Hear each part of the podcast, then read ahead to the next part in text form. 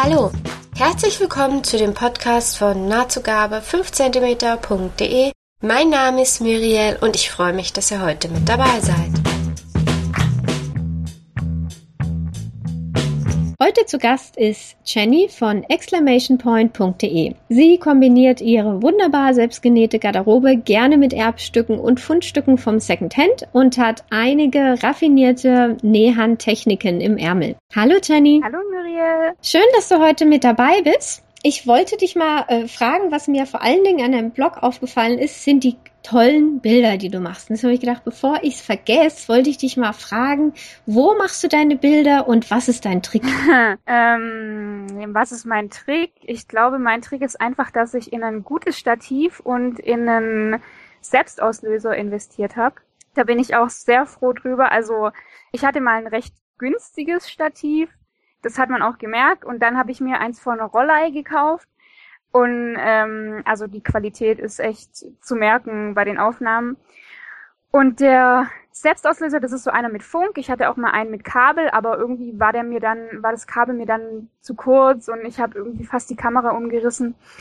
Und ähm, also den Funk Fernauslöser kann ich äh, sehr empfehlen, wenn man auch mal Aufnahmen jenseits des eigenen Wohnzimmers machen möchte. Das heißt, du hast dann deine Kamera steht auf einem Stativ einsam und allein im Wald und du turnst davor rum. Genau, äh, ja, ja, genau so kann man sich das vorstellen und es ist dann auch echt so, wenn dann äh, möglich jemand vorbeikommt, ist das dann auch immer so, oh nee, ich äh, fotografiere hier eigentlich diesen schönen Baum und ähm, mit Selbstauslöser. Na klar.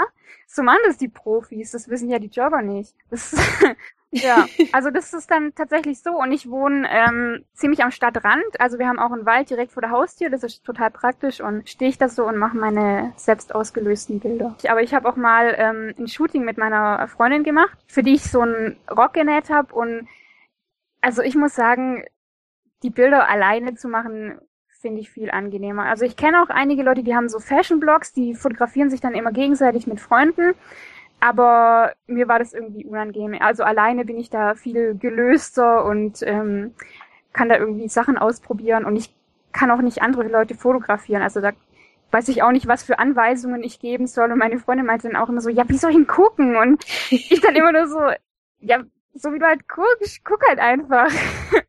also, ja, das ist irgendwie, also ich finde allein äh, bin ich da viel gelöster und ähm, nicht so gehemmt. Waren das zufällig die Fotos zu diesem ähm, Tellerrock, wo du die paar Posts diesen Sommer drüber gemacht ja, hast? Genau, das war der. Ähm, ich habe ein paar Tellerrock Röcke, Rocks, wollte ich schon sagen, Röcke genäht ähm, diesen Sommer, unter anderem eben einen für meine beste Freundin, ähm, den ich dann dokumentiert habe für diesen diese Nähanleitungsserie, die ich dann veröffentlicht habe. Das war doch der mit, äh, da war irgendwie ein gelber mit was Mit Schäfchen war der, ja. ja, meine Freundin steht total auf Schäfchen und ähm, ja, fand ich passend. Ich hatte den Stoff mir in Blau auch bestellt und hatte mir aber die Schäfchen kleiner vorgestellt. Und dann kam der und die Schäfchen waren so furchtbar groß und dann wusste ich überhaupt nicht, was ich mit dem Stoff anmache. Und dann habe ich ihn verschenkt und dann habe ich bei dir gesehen, dass du einen Tellerrock rausgemacht hast. Ich so, ah, ja, ja. Als Tellerrock sieht er gut ja, aus. Ja, also es, bei sowas kommt es immer drauf an. Also so großflächige Muster können auch echt schwierig sein oder ja generell Muster mit irgendwie großen Motiven. Ich finde auf einem Tellerrock oder irgendwie so einem großflächigeren Teil, das kann es dann schon gut aussehen, aber wenn man da jetzt viele Nähte hat, dann ja, sieht's meistens irgendwie ein bisschen durcheinander aus, finde ich. Also hat man nur viele halbe Schafe. Ja, genau. Ich fand den Post sehr interessant, gerade weil du halt sehr viel auf deine Verarbeitungstechnik eingegangen bist und da stellst du auch dieses Versteifungsband ähm, vor. Mhm. Magst du ein bisschen darüber berichten, weil kann mir das gar nicht so richtig vorstellen. Also ich muss dazu sagen, ich bin Maßschneiderin. Also die Katze ist jetzt aus dem Sack. Ich habe es noch nirgends in meinem Blog irgendwo geschrieben, weil also berufliche Sachen halte ich da irgendwie komplett raus. Und ähm, wir haben diese Versteifungsbänder ganz oft bei Brautkleidern. Und da habe ich die kennengelernt und ähm, habe dann eben gedacht, hey, in so einem Tellerrock würde sich das bestimmt auch gut machen. Und habe dann so ein, so ein rausgetrenntes, was wir mal als Rest hatten, ähm, mit nach Hause genommen mit Erlaubnis natürlich. Und ähm, habe das in meinen Tellerrock reingenäht und es ist voll gut rausgekommen. Also ich kannte das vorher auch nicht und habe es eben ähm, nur durch die Brautkleider kennengelernt. Wir, also Versteifungsband nennen, habe ich das dann einfach so getauft, weil bei uns hieß es Boa-Band, aus welchem Grund auch immer. und keiner wusste warum oder wieso. Und eine Kollegin von mir hat es dann mal gegoogelt und ist dann auf eine Boa-Band gestoßen. Also wir wussten auch nicht wirklich, wie wir das nennen sollen und welche Bezugsquelle es da gibt, weil wir nie einen konkreten Namen hatten. Aber unter Verschleifungsband findet man dann schon ähm, so ein paar Shops. Und Krinoline ist, glaube ich, der richtige Fachbegriff. Ja, ich habe es nämlich bisher immer nur bei den Amis ähm, gesehen, dass die das hin und wieder verwenden, mhm. aber bei uns noch gar nicht, muss ich sagen. Deswegen fand ich das sehr interessant, dass du das äh, gezeigt hast. Ja, also im so im, in der Hobbyschneiderei, sag ich mal, ist das, glaube ich, auch nicht so verbreitet, aber zum Beispiel bei Tanzkleidern sieht man das auch oft, auch in bunten Farben. Und ich habe gesehen, du hast den Saum bei dem Rock äh, quasi schon final gemacht, ohne, bevor du oben den Bund angenäht hast. Und für mich, so als Hobbyschneiderin, ist das eine total verquere Reihenfolge, weil ja der Saum gerade beim Tellerrock ist das allerletzte, was man macht. Und dann musste er vorher noch gefühlte drei Wochen hängen. Mhm. Und dann habe ich so gedacht, hm, okay, weil der Saumabschluss hat mir gut gefallen. Aber da habe ich gedacht, hm, die Reihenfolge, die Reihenfolge stimmt. Ja, also ich wäre da, glaube ich, auch nicht drauf gekommen. Also die Verarbeitungsweise hat meine Chefin vorgeschlagen. Ich wäre da selber auch gar nicht drauf gekommen, aber würde es auch nicht bei allen Stoffen empfehlen, weil ich glaube, bei Seide oder so, diesen muss man schon aushängen lassen. Aber ich habe so ein beides Mal sehr feste Baumwollstoffe genommen und habe dann, wie du vielleicht gelesen hast, den Saum so ein bisschen unregelmäßig, also an den schrägen Stellen habe ich den ein bisschen kürzer geschnitten, beziehungsweise an den geraden Stellen habe ich den länger gemacht und die ähm, im schrägen Fadenlauf, die Stellen haben sich dann eben auf das Level von den anderen ausgehängt. Und deswegen konnte ich auch den Saum im Vorhinein machen. Aber ja, es ist schon äh, gewöhnungsbedürftig, aber ich, ich mag das, weil ich mag das nicht, wenn bei Tellerrücken das Futter so separat nochmal mitschwingt und man dann irgendwie noch innen die Nahtzugaben sieht und so. Und deswegen finde ich das so eine ganz schöne Verarbeitung. Ich wäre nie auf die Idee gekommen, deswegen habe ich gedacht, ich muss dich unbedingt mal fragen. Ich weiß auch nicht, ob ich so mutig sein werde, es selber mal auszuprobieren, weil ich nicht weiß, ob mein Einschätzungsvermögen, wie viel ich jetzt an den Seiten hinzugeben müsste, damit es dann, wenn es ausgehängt ist, gleich lang ist. Ja, muss man mal schauen. Ja, also das ist ja auch nur so eine jetzt kein, äh, keine Diktatur, sondern so ein, ja, so kann man es machen oder so geht es auch noch und ja, kann man, also man kann zum Beispiel das mit dem Futter, äh, also Futter und Saum komplett verstürzen, finde ich total schön und das würde ich auch bei edleren Kleidern auch machen, jetzt auch wenn ich die aushängen lasse vorher. Ja, ich finde es einfach schöner, auch wenn man tanzt, dass dann das Futter nicht nochmal so irgendwie mitschwingt. Ich weiß, was du meinst. Bei meinen Bleistiftröcken mache ich das auch so, weil der nähe ich halt dann immer von der Hand an und einen Bleistiftrock kann man jetzt saummäßig nicht annähernd mit einem Tellerrock vergleichen. Also. Aber äh, Handnähen geht bei mir schon mal gar nicht. Deswegen bin ich froh über alles, was ich mit der Maschine machen kann. Weil das habe ich auf deinem Blog auch gelesen. Da hat's mich verwundert.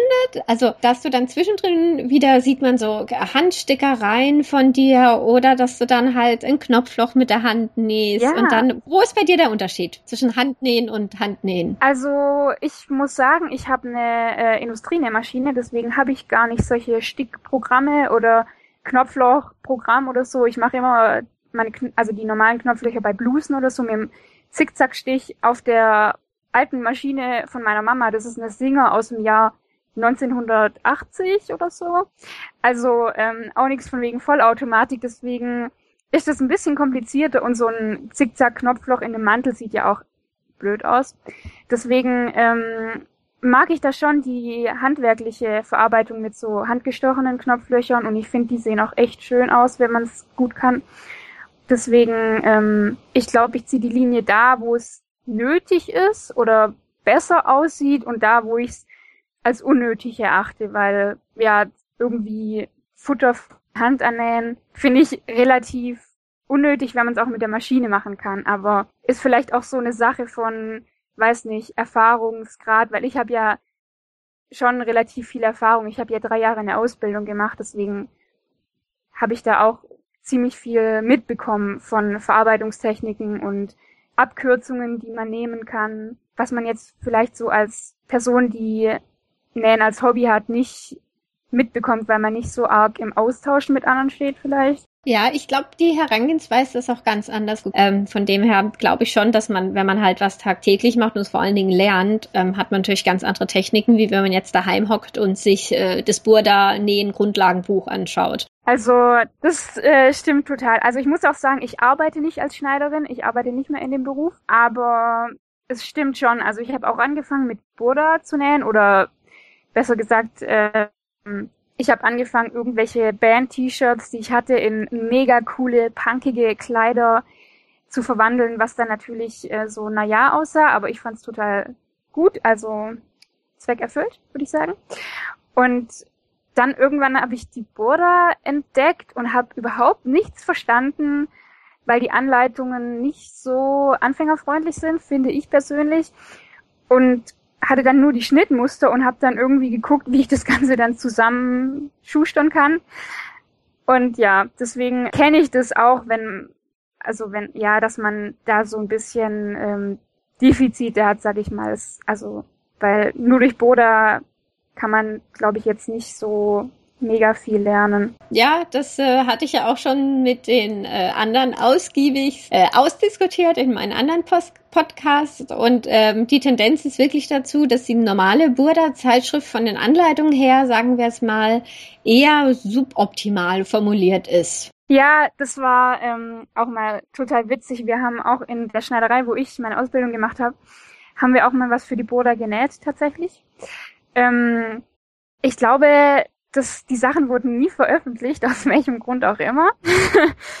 und es war super witzig, weil meine Chefin stand auch da und hat die, die Schnitte sich angeguckt und uns war eigentlich klar, welche Schnittteile wie zusammengehören, aber wir wollten es dann eben schon nach Burda machen, weil da werden ja, das war für irgendein Buch sollte das sein, glaube ich. Ich weiß jetzt nicht, ob ich, also das ist schon Jahre her, deswegen verrate ich es jetzt einfach. Also ich glaube, dass da kommt dann keiner und ist mir dann böse, ähm, dass da, ob da dann die Innenverarbeitung gezeigt wird oder so. Deswegen wollten wir das möglichst originalgetreu machen und sie stand da und hat die Anleitung sich durchgelesen und hat einfach nichts verstanden.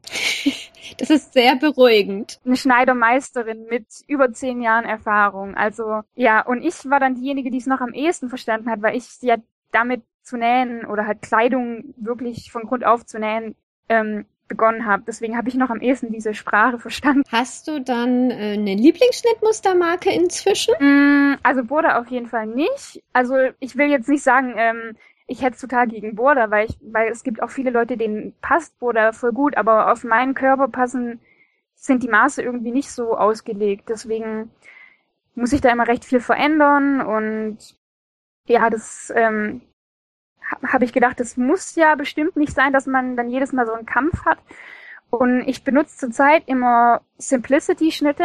Ähm, Gerade diese Amazing Fit Linie finde ich total gut. Also die Sachen passen mir in der Regel auf Anhieb. Was ich super erstaunlich finde, auch eine Hose habe ich neulich genäht nach dem nach einem Amazing Fit Schnittmuster und die hat einfach gepasst. Die war am Saum vielleicht zwei Zentimeter, hätten es noch länger sein können, aber ansonsten war die super, so wie sie war. Und das hatte ich bei Burda nicht. Und ich habe nebenher noch eine ähm, Burda-Hose genäht für den Hosensualong und diese Hose wird ganz bestimmt nicht bis Ende Dezember fertig, weil sie einfach sowas von zu groß ist und sowas von überhaupt nicht passt, dass ich auch nicht mehr motiviert bin, die ähm, in nächster Zeit fertigzustellen. Also Simplicity kann ich für Leute von meinem Körperbau eher empfehlen als Buddha. Also ich muss sagen, bei mir Simplicity passt mir auch äh, sehr gut. Damit komme ich auch super zurecht. Die Amazing Fit, muss ich zugeben, habe ich ein paar Schnittmuster da, habe ich immer noch gar keinen ausprobiert. Ich behaupte immer gerne, dass ich recht wenig Burda nähe, was, wenn man sich mal bei meinem Blog anguckt, äh, die Labels, wo ich vergeben hat, hat Burda doch einen sehr großen Stellenwert. Das ist bei mir genauso. Ich, ich bin dann immer die, die sagt, oh nee, Burda, ich nähe kein Burda mehr und dann irgendwie wird's doch wieder ein Burda-Teil. Oh.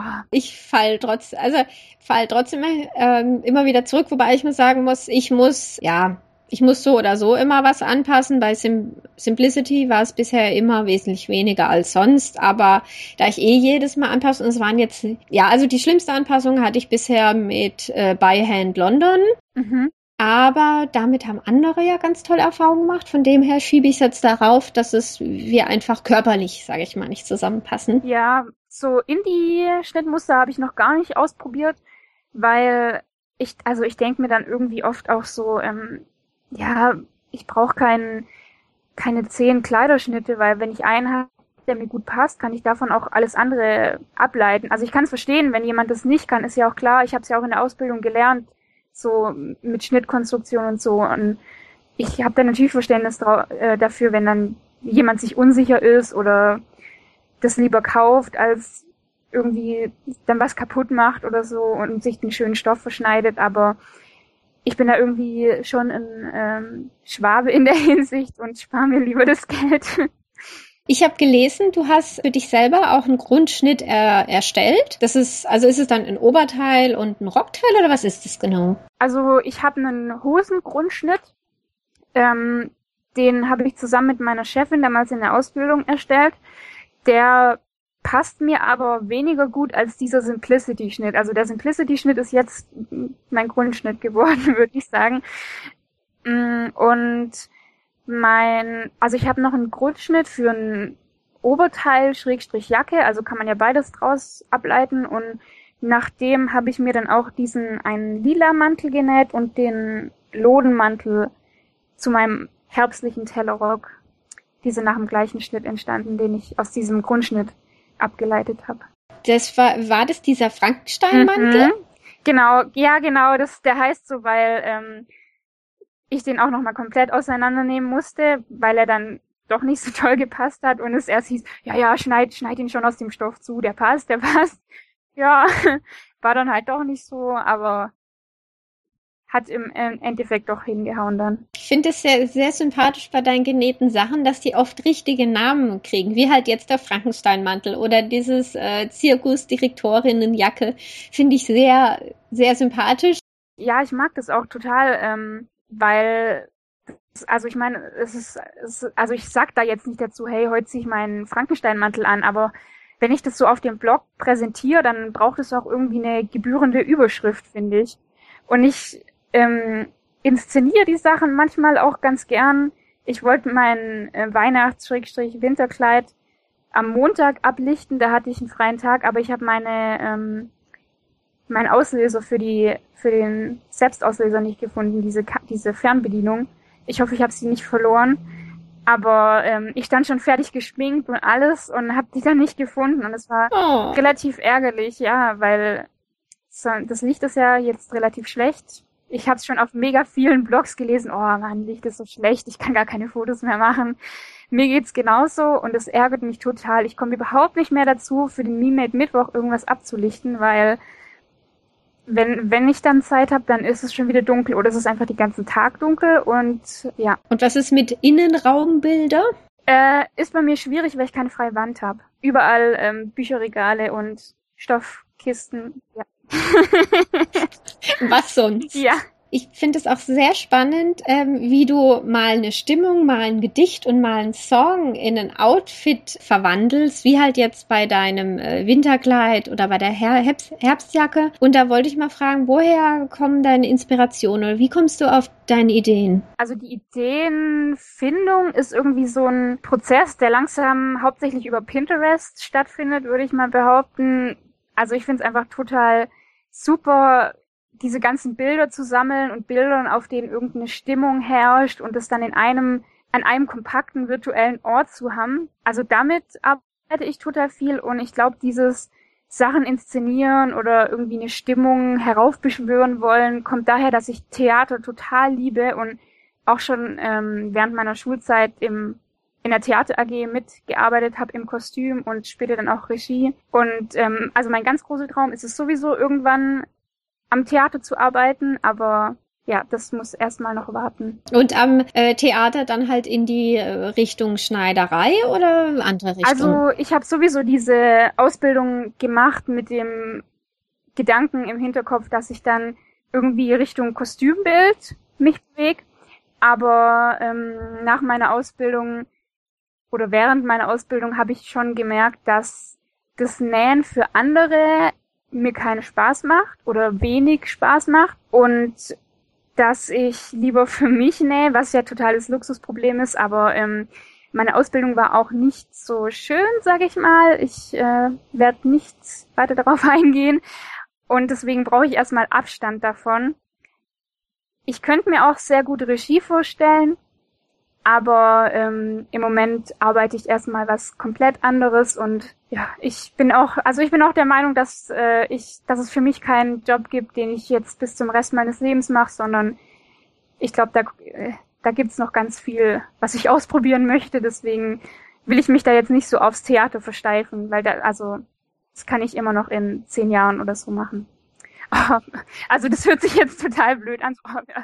Ja, ich, also ich mache dann in zehn Jahren Theater, aber ähm, ja, also ich, ich, also es gibt einfach so viele Sachen, wo ich machen will und ausprobieren möchte und ähm, ich will mich da jetzt auch nicht überstürzen und gleich ans Theater gehen, weil na, also während meiner Ausbildung habe ich dann auch schon gemerkt, dass es irgendwie Schneidern jetzt nicht das für mich ist, was ich ja jetzt auch nicht so vorhatte, als Schneider tatsächlich so, zu arbeiten, sondern ich wollte wirklich dieses Konzepte erstellen und Kostümbild machen. Das war schon eher das, was ich wollte, aber wie gesagt, ich brauche da jetzt erstmal zu dem Thema Abstand, deswegen arbeite ich auch in einem ganz anderen Bereich gerade. Ich habe auch wieder meine Freude am Nähen gefunden, nachdem ich die Ausbildung fertig hatte. Also ich habe während der Ausbildung für mich fast gar nichts selber genäht, weil ich halt den ganzen Tag für andere Leute genäht habe. Und auch so Sachen wie Änderungen, also Hosenkürzen und so macht man ja auch ganz viel, ist ja auch okay, aber da ist mir dann echt die ganze Freude dran verloren gegangen. Und nachdem meine Ausbildung rum war, habe ich irgendwie am Stück an die fünf Sachen für mich genäht. Also das ging ratzfatz und da habe ich echt gedacht, okay, das ist ein deutliches Zeichen, dass es nicht der Beruf für mich ist. So, ich habe den Eindruck von deinem Blog und mit deinen Zeichnungen, deinen Ideen, wie du es entwickelst, dass du zumindest so für dich für jetzt ohne da Geld zu verdienen, eigentlich recht äh, toll machst und, und schon heute so irgendwie lebst oder so.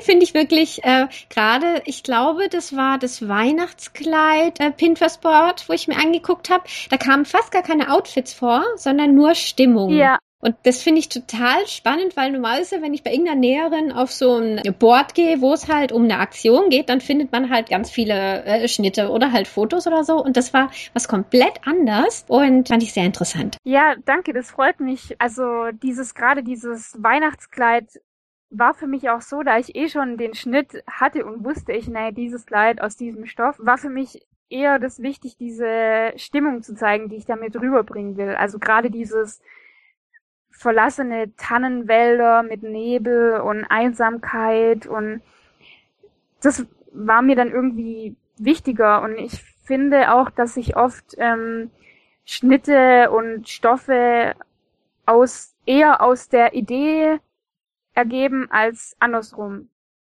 Also ist bei mir zumindest so. Kommt mir bekannt vor. Ich habe gesehen, du machst ja auch bei der Nix für Lemminge Challenge von Alexandra von Mama macht ähm, ja. Sachen mit. Das ist ja, sag ich mal, keine alltägliche Aktion. Gerade es geht ja darum, dass man hm, ja ein bisschen von äh, ausgetretenen Pfaden sich entfernt. Und dann wollte ich mal fragen, was ist für dich da jetzt der Anreiz oder gerade bei der jetzt laufenden Aktion? Also ich muss sagen, Nix für Lemminge finde ich super geil.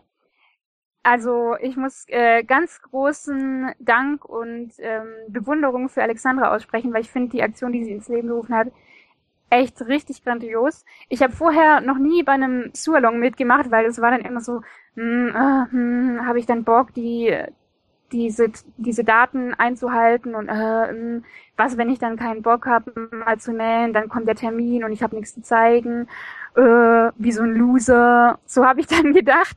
Und ähm, dann war mein erster Surlong ihr Nix für Lemminge Teil 4 war das, glaube ich, mit Märchen.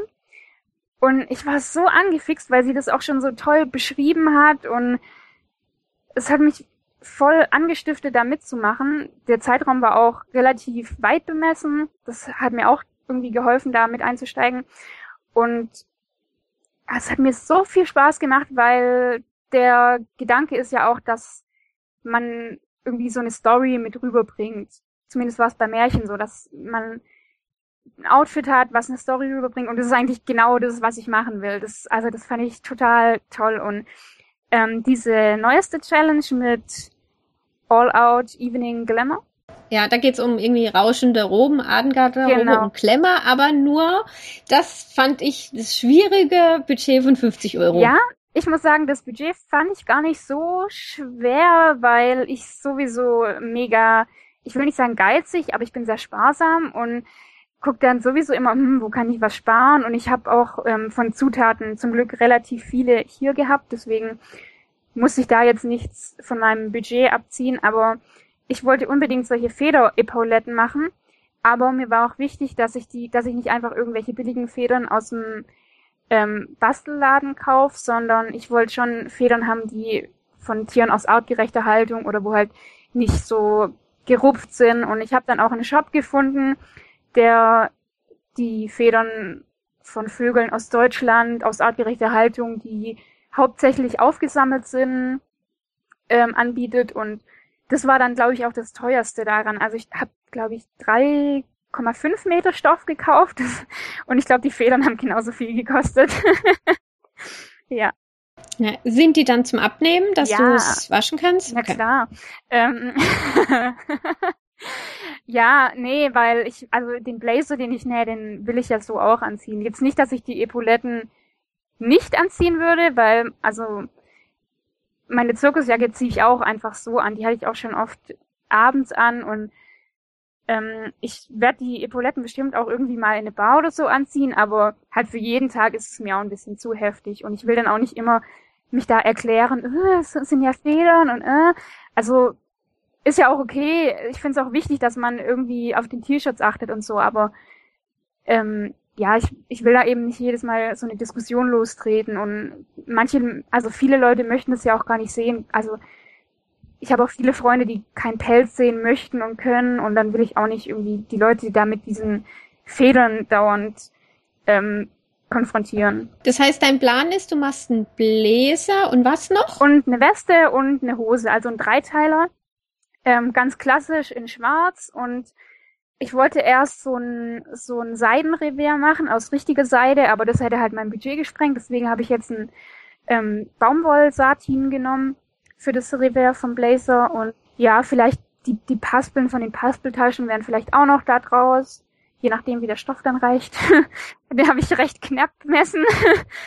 ähm, ja, und ähm, ich stehe total sowieso auf so Westen und Herrenmode, deswegen freue ich mich da richtig drauf. Und ich habe am Wochenende meine Karten für den Dressmakers Ball gekauft und da wird der natürlich ausgeführt.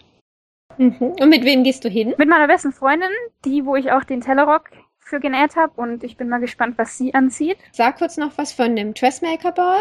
Das ist eine, eine Veranstaltung, die äh, Alexandra Mama macht Sachen organisiert und das, was ich bisher von ihren Bildern in Vorbereitung gesehen habe, sieht das auch sehr, sehr professionell aus. Das findet nochmal wann statt, Jenny? Ich glaube am 14.03. Ich glaube, Tickets und so gibt's alles bei ähm, Alexandra direkt. Ja. Also ich bin sehr gespannt, wie das wird. Hoffe dann auf ganz viele unglaublich tolle Bilder von ganz toll und kreativ gekleideten Näh-Nerds, die da alle hingehen. Ich auch, also ich werde auf jeden Fall darüber berichten und ich freue mich auch sehr, das ist mein erstes ähm, Nähtreffen, wenn man das so sagen kann, überhaupt.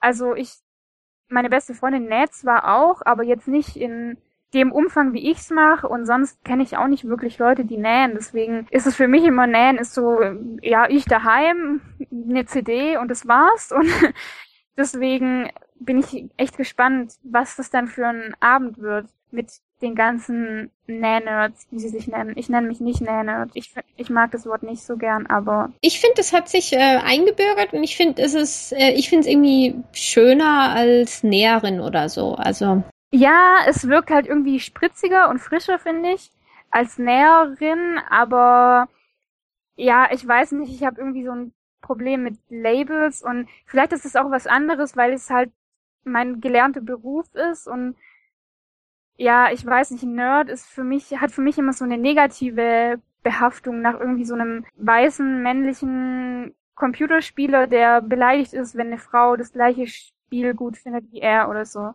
Ja, also das, das, also das, damit verbinde ich Nerd immer. Und also ich finde es auch okay, wenn man sich selber Nerd nennt. Und man kann ja auch sagen, dass Frauen quasi das Wort Nerd irgendwie zurückerobern oder erobern oder wie auch immer, aber mm, mag mich immer nicht so gern so einer Gruppe anschließen, weil ich habe dann das Gefühl, ich bin so dann limitiert in meinen anderen Möglichkeiten, wenn man das so sagen kann. Ja, ich würde meinen Blog auch nie Nähblog nennen, weil also ja klar, ich blog hauptsächlich übers Nähen, aber ah, es ist nicht nur ein Nähblog, es ist irgendwie auch mehr, finde ich. Es ist auch irgendwie so ein bisschen Unterhaltungsprogramm und Anfang dieses Jahres, glaube ich, war ich sogar mal in ähm, Stuttgart. Das ist ja bei dir, in Anführungsstrichen, glaube ich, um die Ecke. Ich bin aus Stuttgart und in Stuttgart.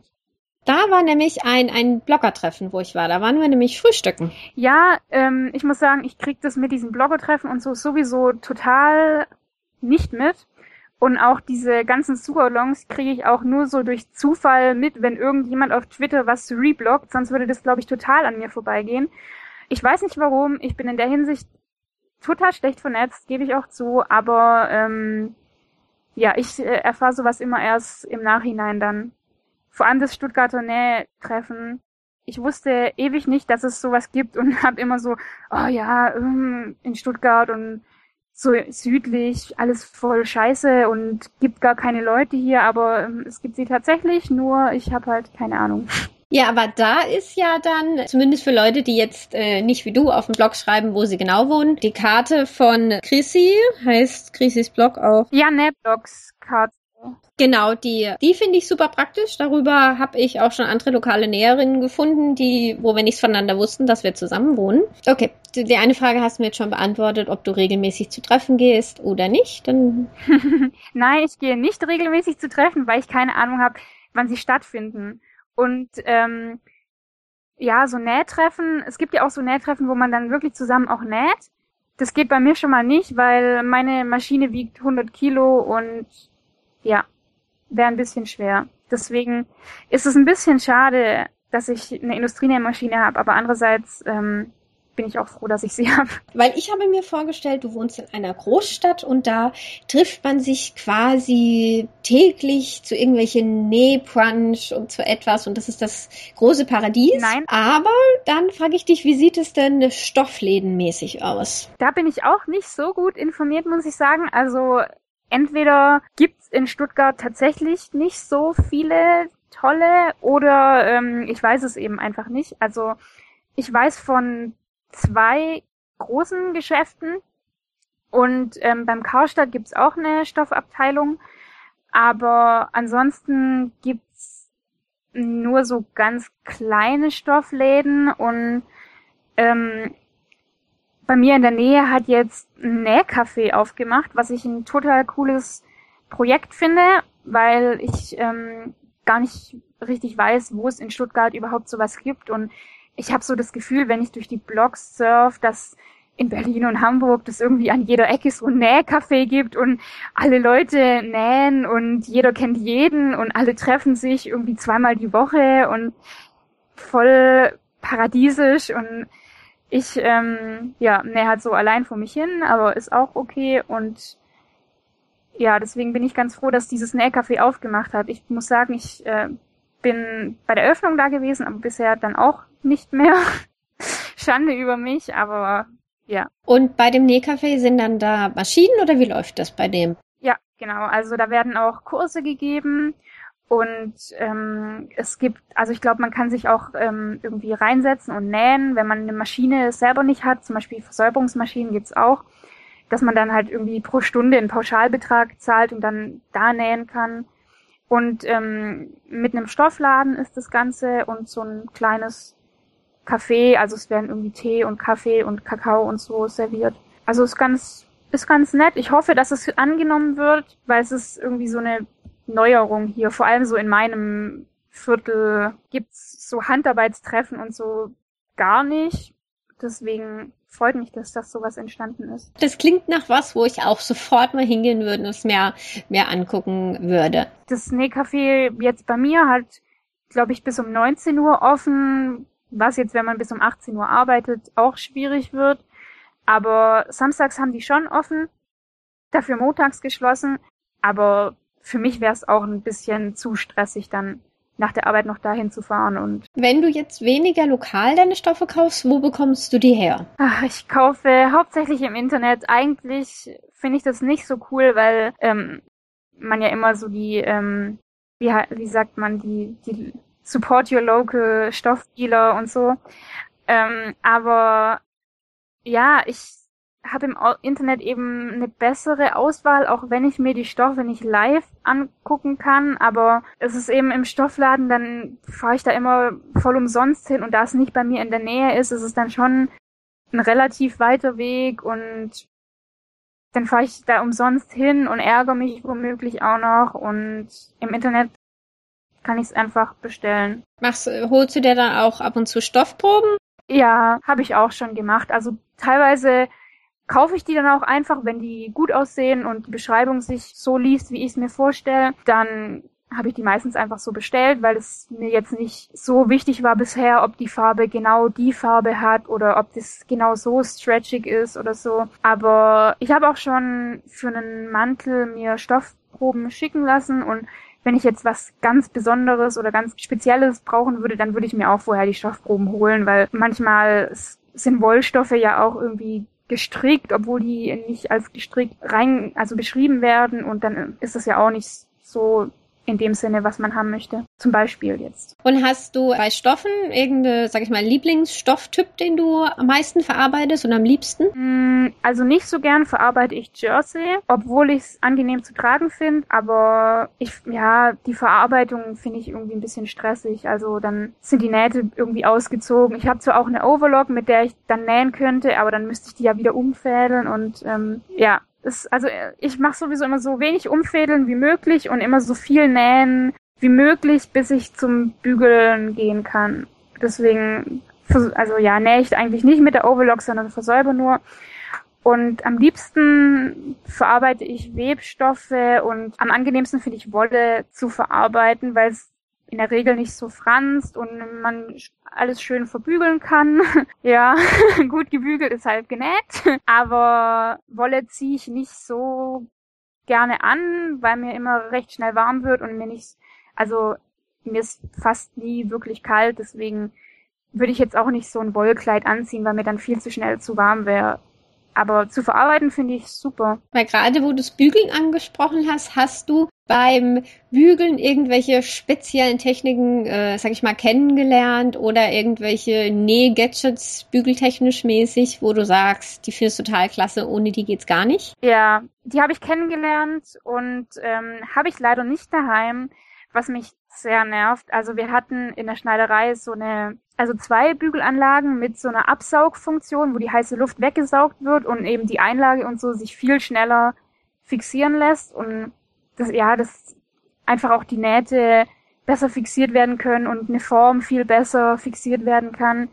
Und ähm, so zum Aufpusten, was, wenn man jetzt irgendwie daheim Blusen bügeln würde, auch total super wäre, weil das, also der, der Belag vom Bügelbrett hebt sich dann quasi so mit, mit von Luft hochgeblasen an und das ist so angenehm, weil es dann echt fast keine Knitter gibt und gerade bei leichten Stoffen ist das total angenehm und das vermisse ich schon. Also ja, dagegen ist so ein normales Bügelbrett nicht so cool und ähm, das also das Bügeleisen, was wir hatten, war hatte auch so eine so eine Teflon-Beschichtung unten. Also es war eigentlich auch unmöglich, damit irgendwie eine Einlage zu schmelzen oder so. Das war auch schon cool, weil das ist mir daheim dann auch so öfter schon passiert, irgendwie Bügeleisen, ach ja, ich war es ja gewohnt, dass man da gar nicht irgendwie die Temperatur verstellen muss, sondern man bügelt einfach drauf los und ja, dann war das Bügelbrett halt so ein bisschen, äh, Bügeleisen ein bisschen zu heiß und dann war die Einlage geschmolzen. Ich habe es jetzt diese Woche, ich glaube, zum ersten Mal in zwei oder drei Jahren geschafft, dass ich eine Einlage verkehrt rum aufs Bügelbrett gelegt habe und die festgebügelt habe. Ja, ja. Ich habe erst letzte Woche das ähm, Bügeleisen wieder sauber gemacht mit, ähm, ich glaube, so eine mit Natron oder Backpulver, so eine Paste mit Wasser gemacht und dann draufgestrichen, dann kriegt man das voll gut wieder sauber, weil da war, hat sich auch so ein bisschen Einlage drauf angesammelt. Ich glaube, ich muss es meinen Bezug mal waschen. Der ist immer noch so ein bisschen klebrig, nachdem ich es wieder abgepult habe. Die gute Einlage. Weil ansonsten neige ich eher dazu, es dann ans, Bügelbre äh, ans Bügeleisen zu kleben. Und jetzt hat man halt die Variante mit dem Bügelbrett. Ja. Das war was Neues. Ich habe gesehen, du verarbeitest auch sehr gerne Karo-Stoff in Jacken, Rock oder auch diesen tollen Burda Sommerkleid, wo du ja geändert hast. Hast du gerade beim Zuschneiden oder beim Nähen von Karos, da hätte ich dich jetzt so oder so gefragt, egal ob du es gelernt hast oder nicht, weil ich finde es Hammer, wie deine Karos zusammentreffen. Danke. Was ist der Trick? ja, also die Karos sind bei mir irgendwie was total Neues. Ich fand es auch so witzig, dass ich auf einmal so auf Karos abgegangen bin, weil ich glaube, in den letzten Monaten meiner Ausbildung habe ich so mit einer Kollegin, ähm, die im gleichen Lehrjahr wie wir, wir haben zusammen Prüfung gemacht und sie hat ihr Probe, also ihr, das Teil, was sie für die Prüfung genäht hat, hat sie Probe genäht aus einem Karo-Stoff. Und haben wir uns drüber unterhalten, über Karos, und dann meinte sie zu mir, ja, Karos sind irgendwie gar nicht deins. Und ich habe dann auch so gemeint, nee, eigentlich nicht. Ich habe kein einziges Teil mit Karo und würde mir jetzt auch keins kaufen. Und auf einmal geht irgendwie bei mir der Karo-Wahnsinn los. Also hat mich selber überrascht, aber ich find's cool. Also wenn man sich selber nicht überraschen kann, dann ja, wäre es glaube ich langweilig. So sehe ich das zumindest. Und ähm, mein Trick ist eigentlich, dass man sich die Karos gut vorsteckt. Also ich steck total gerne mit Quernadeln. Ich weiß, das ist so ein bisschen ähm, geteilte Meinungen, was das Thema angeht. Also ich nähe auch über Quernadeln drüber, aber kann auch sein, dass man eben mit der Industrienähmaschine besser drüber nähen kann wie mit der Haushaltsnähmaschine, weil ich habe bei voll vielen gelesen, dass die Nadeln dann kaputt gehen und die ihnen entgegenspringen und so. Das ist mir vielleicht in drei Jahren zweimal passiert. Also ich stecke mir das immer mit Quernadeln. Man kann die auch ziehen, kurz bevor man mit der Nadel halt da, da ist und nähe es oft auch erstmal mit Viererstich und wenn es dann nicht passt, kann man es schnell wieder auftrennen. Und gerade bei so Sachen wie Reißverschluss oder so, mache ich das nach der Methode, wo ich in der Anleitung vom Tellerrock beschrieben habe, dass ich den praktisch den ähm, Reißverschlussschlitz erst mit einem Viererstich zuhefte und zwar so, dass die Karos passen und ähm, hefte dann den Nahtreißverschluss an die Seite, an die Nahtzugaben. Wird es dann mit der Hand gemacht oder auch mit großem Stich? Nee, einfach mit dem Viererstich, zack, bam. Wie ich schon gesagt habe, warum Handnähen, wenn man es auch mit der Maschine machen kann. Und hab dann ja, dann trenne ich die, also den zugehefteten, mit der Maschine zugehefteten Schlitz auf und kann dann schön den, halt mit dem Naht, Reißschluss, Reiß, Naht, Nahtverdeckten Reißverschlussfuß. genau, danke. Kann ich dann gut den Reißverschluss da reinnähen. Und dann stimmen die Karos in, sag ich mal, 80 Prozent der Fälle, wenn man es zum ersten Mal macht. Und also ich nee, mein Reißverschluss immer so rein und ich habe nie diesen, diesen, diesen Versatz unten, den man manchmal hat, wenn dann so wie so eine Blase entsteht oder so. Ich komme damit voll gut klar. Ich kann es auch verstehen, wenn jemand sagt, nee, das ist ihm zu kompliziert oder zu viel Aufwand oder so, aber ja, gerade beim gemusterten Stoffen finde ich das eine gute Sache. Und beim Zuschneiden dann arbeitest du mit durchsichtiger Folie oder woher weißt du, dass die Teile zusammenpassen? Weil ich habe gesehen bei deiner Jacke, ich glaube, du hattest hinten Prinzessnähte oder sowas. Und ich wäre schier umgefallen, dass ich gesehen habe, wie zwischen den Prinzessnähten es 1A weiter lief. Also das ist sehr gemein, solche Bilder zu posten. Ja, also es stimmt nicht an allen Stellen so hundertprozentig überein. Also man kann da ja auch so ein bisschen filtern, was man auf dem Blog zeigt und was nicht. Aber ähm, ich arbeite mit so einer, das ist so ein Papier, was so halbtransparent ist und ich finde es voll angenehm. Ich habe bisher bei Burda und so immer mit diesen Kopierrädchen gearbeitet was ja voll aufwendig ist, weil man nicht sieht, irgendwie kopiere ich schon in das nächste Schnittteil mit rein aus Versehen, was ich schon abkopiert habe, oder habe ich noch genug Platz? Und bei diesen, bei diesem halbtransparenten Kopierpapier ähm, kann ich da eben die Teile auch irgendwie so gut nebeneinander verschieben, auch, wenn ich schon abhaus. Und ähm, dann sehe ich dann eben auch auf dem Stoff, wo stecke ich das hin. Und ich mache mir dann immer bei auf den Schnittteilen irgendwie schon so eine Markierung, wo die Karos verlaufen. Auch mit verschiedenen Farben. Wenn es jetzt ein verschiedenfarbiges Karo ist, dann zeichne ich mir so an den Kanten ein bisschen ein, wo verläuft das Karo, auf welcher Höhe und kann dann an dem Teil, was dran gelegt wird, das genauso einzeichnen und dann kann ich das auf dem Stoff so hin und her schieben, dass es dann passt. Das ist ja raffiniert. Weißt? Das ist eine tolle, ja, nee, mhm. das finde ich echt eine tolle Idee, dass man dann auf seinem Schnittmuster, sage ich mal, rummalt und da halt die Karos reinmalt. Ja, ja, und ähm, den, also die Karos vorher im Stoff auch zusammenstecken, das ist auch noch relativ wichtig. Es muss nicht an jeder Kreuzung sein, aber die sollten schon, bevor man zuschneidet, beim Stoff aufeinander gesteckt sein, dass man da nicht irgendwie aus Versehen was verschoben hat oder so. Ja, sonst darf man halt wieder auftrennen. Das kennen wir ja alle. Ja, und neu zuschneiden. ja, das kenne ich auch. Das ist mir auch bei der Jacke passiert übrigens. Ich verrate es einfach, weil ähm, es läuft nicht alles so glatt, wie es vielleicht aussieht. Also bei der Jacke musste ich auch das Vorderteil neu zuschneiden, weil ich das auch falsch zugeschnitten habe. Und die Karos haben eben nicht aufeinander gestimmt und ich habe erst so gedacht, so, oh, das lasse ich jetzt so, was eigentlich so mein Standardspruch ist beim Nähen. Aber ich habe es dann doch wieder nochmal weggetrennt, weil es mir nicht gefallen hat, weil der Rest hat gestimmt und nur das Vorderteil nicht und es war ja eigentlich, also ich hatte noch genug Stoff, warum hätte ich es dann lassen sollen? Dann habe ich mir halt die Mühe gemacht und es nochmal abgetrennt. Kommt mir sehr bekannt vor, weil es ist dann oft so, das sind dann vielleicht Kleinigkeiten, wobei ich muss sagen, wenn der Karo-Verlauf nicht stimmt, das ist dann nicht unbedingt eine Kleinigkeit. Ja. Weil das sieht man dann und egal, ich kenne es von mir, dann läuft man mal einen Spiegel vorbei, also bei der Anprobe oder so und sieht das und dann irgendwann denkt man so, nee, nee, geht gar nicht ja. und dann. Ja, also ich, ich mach's dann immer mit so einem Seufzer so, oh, na gut, aber im Endeffekt war ich dann schon froh, dass ich's gemacht habe. Weil ich glaube, ich hätte es dann auch nicht präsentieren wollen unbedingt, wenn es nicht gestimmt hätte. Das wäre mir, glaube ich, auch ein bisschen peinlich gewesen.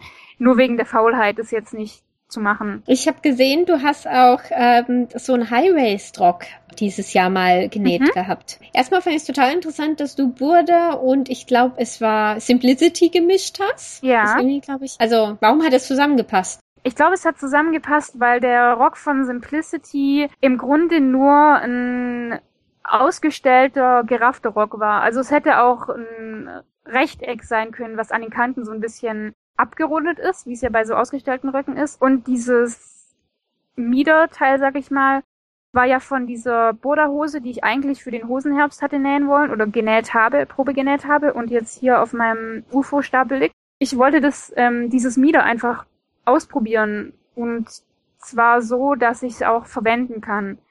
Das war praktisch so das erste Probemodell von dem Mieder habe ich für diesen Rock gemacht und ich weiß noch genau, das war kurz vor meinem Sommerurlaub.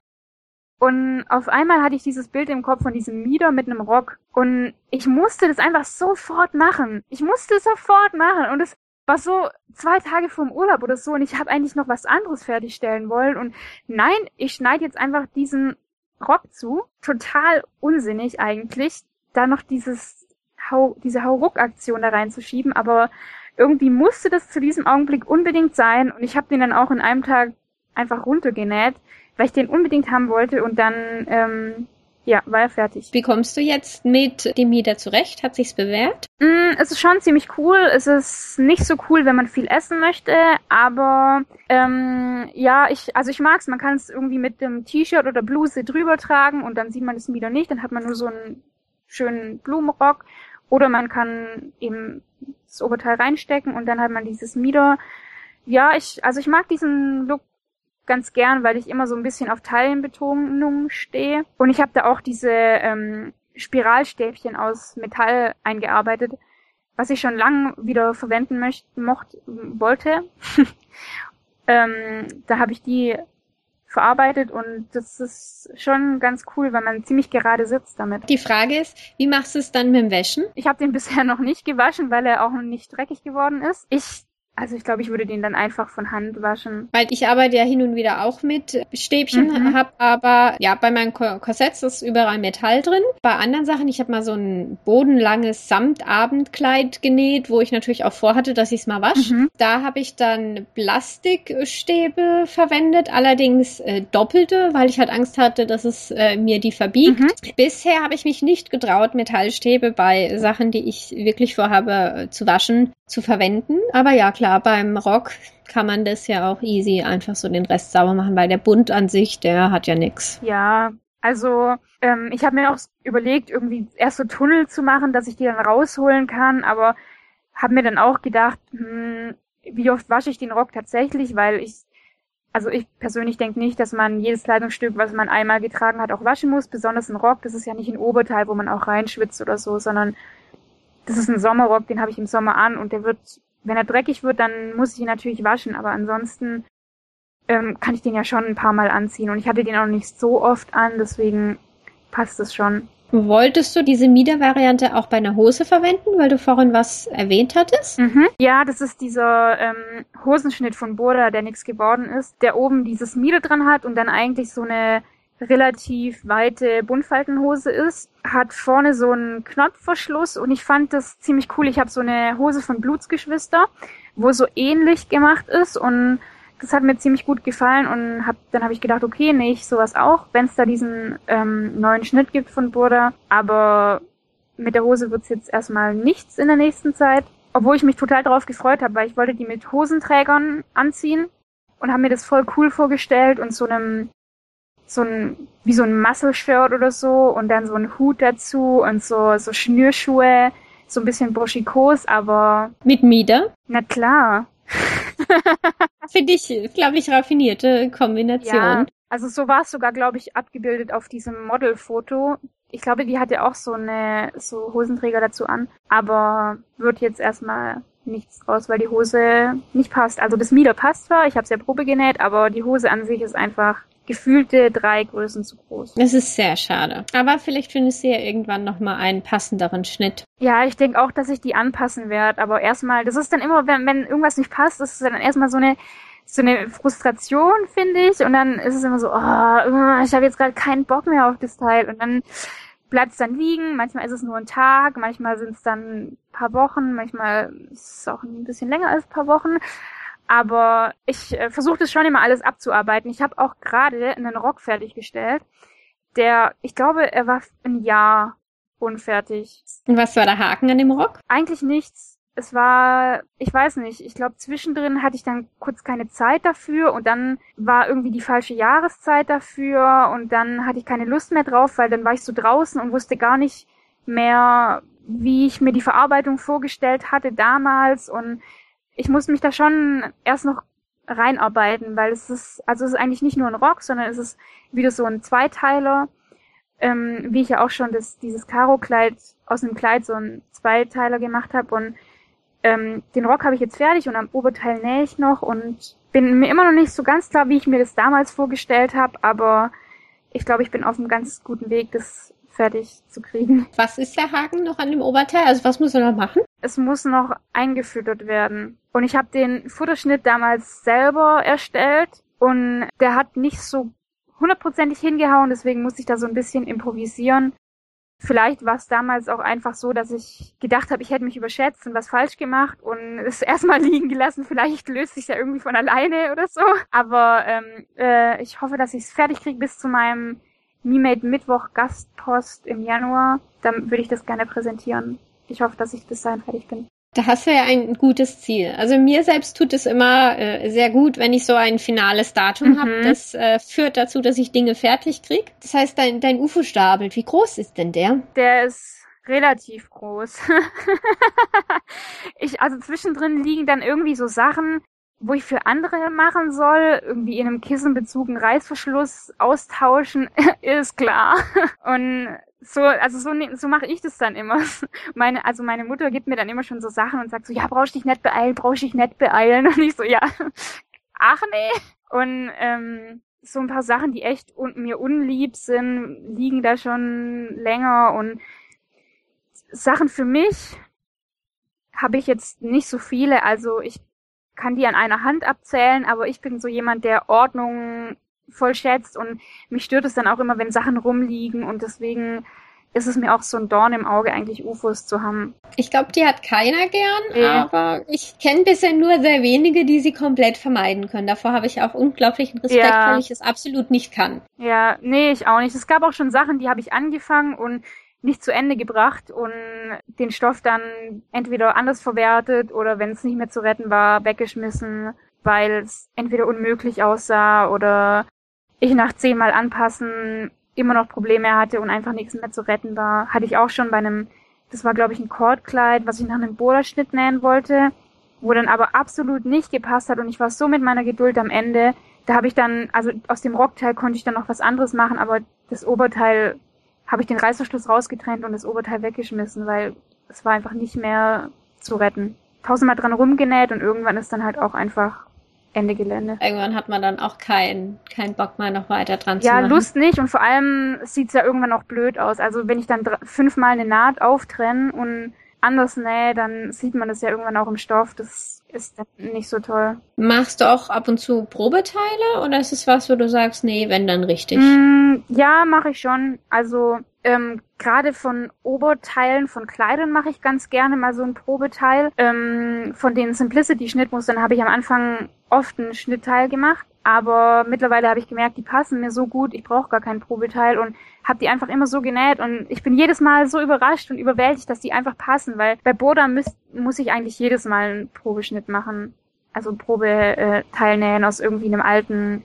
Tischdeckenstoff vom Flohmarkt oder so, weil es kann dann halt auch echt sein, dass ich die komplette Nahtzugabe rauslassen muss oder so. Und wenn ich es dann aus dem originalen Stoff schon habe, dann ja, ist es eben suboptimal. Ja, das will man nicht unbedingt. Dann habe ich noch eine Frage zum Abschluss für dich, nämlich das Jahr neigt sich ja jetzt zu Ende. Hast du ein Lieblingsstück aus diesem Jahr, was du genäht hast? Hm, das ist eine sehr gute Frage. Oder was war das Projekt, wo ähm, dein Herz für geschlagen hat? Ja, ich, ich überlege. Also es ist eine sehr spannende Frage. Ich glaube, was, also was mir, glaube ich, am meisten Spaß gemacht hat, war dieses Outfit, was ich für Nix für Lemminge Märchen genäht habe, weil es mein erster Sualong war und so eine positive Erfahrung und einfach dieses Gefühl, dass ein Sualong mehr sein kann als nur irgendwie ich nähe zu einem bestimmten Datum, bin ich, muss ich so und so weit sein oder sollte ich so und so weit sein. Besser gesagt, das ist ja, also es wird ja keiner gezwungen, da irgendwie fertig zu sein, aber es ist ja schon so ein gewisser Druck da und eben das mit diesem Konzept erstellen und sich eine Idee überlegen und dann das so zu inszenieren und da kommt dann noch eine Message rüber. Das fand ich schon echt cool. Also ich glaube, die Bluse und die Weste zusammen mit dieser Draht Blumenkrone, die ich gemacht habe, ist, glaube ich, mein Lieblingsstück. Aber oh, es gibt es gibt so viele. Ich habe so viel genäht dieses Jahr. Das war es war echt ein gutes Nähjahr für mich. Aber das also das ist irgendwie so das, was ähm, mir als erstes in den Kopf gekommen ist. Und irgendwelche Pläne für nächstes Jahr? Projekte? Ich hoffe, dass ich nix für Lemminge 5 noch dieses Jahr fertig krieg. Deswegen äh, plane ich das mal nicht ins nächste Jahr mit rein. Nee, habe ich jetzt noch nicht, weil ich irgendwie auch langsam das Gefühl habe, dass meine Garderobe zu voll ist. Also ich mag das gerne, Sachen reduziert zu haben. Also nicht fünf Jacken im Schrank, nicht zehn verschiedene Mäntel, nicht 20 Paar Schuhe, sondern ich mag es gerne, wenn ich irgendwie vielleicht zwei, drei Sachen zur Auswahl habe und dann nicht mit so mega vielen Entscheidungen konfrontiert bin, schon morgens, oh Gott, äh, was ziehe ich überhaupt an und welche Mantel ziehe ich dazu an und welche Tasche nehme ich dazu, sondern ich mag so ein, also ja, deswegen habe ich mir jetzt nicht vorgenommen, irgendwie noch, noch mal einen Mantel zu nähen oder so, weil ich eigentlich genug hab. Aber ich würde gern mehr Hosen nähen. Das, da hast du ja auch schon mit Maike drüber gesprochen, ihrem Hosenherbst. Und das habe ich ja jetzt auch zum Anstoß genommen, mir die Hose zu nähen. Und das, da das so gut geklappt hat, ähm, kann ich mir schon vorstellen, noch mehr Hosen zu nähen auch weil ich auch nicht so viel konsumieren möchte. Also ich möchte nicht irgendwie dauernd in Läden rennen und mir eine Hose kaufen, wo ich genau weiß, oh Gott, die ist unter scheiß Bedingungen entstanden und die ist mega billig und eigentlich schlechte Qualität. Also ich, ich kann es total nachvollziehen, wenn man sich günstige Klamotten kauft, weil nicht jeder hat das Geld und ich finde es total okay, aber ich selber, ja, weiß nicht, habe da immer so ein blödes Gefühl dabei.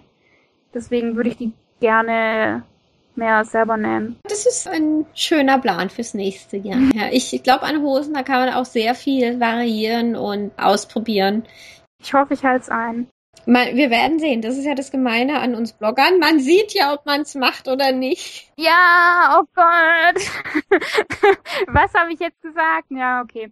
Vielleicht, wenn ich Zeugen habe, dann ähm, werde ich es auch machen. Vielen Dank für deine Zeit. Es hat mir sehr viel Spaß gemacht. Ja, mir auch. Vielen Dank, dass ich dein Gast sein durfte. Gerne doch. So, das war der Podcast mit Jenny von exclamationpoint.de. Ich würde mich sehr über eure Rückmeldung zu dieser Podcast-Folge freuen. Hinterlasst mir doch einfach einen Kommentar. Vielen Dank. Ab Donnerstag, 8. Januar gibt es einen kleinen UFO-Abbau-Sualong. Infos dazu findet ihr dann auf meinem Blog. Tschüss!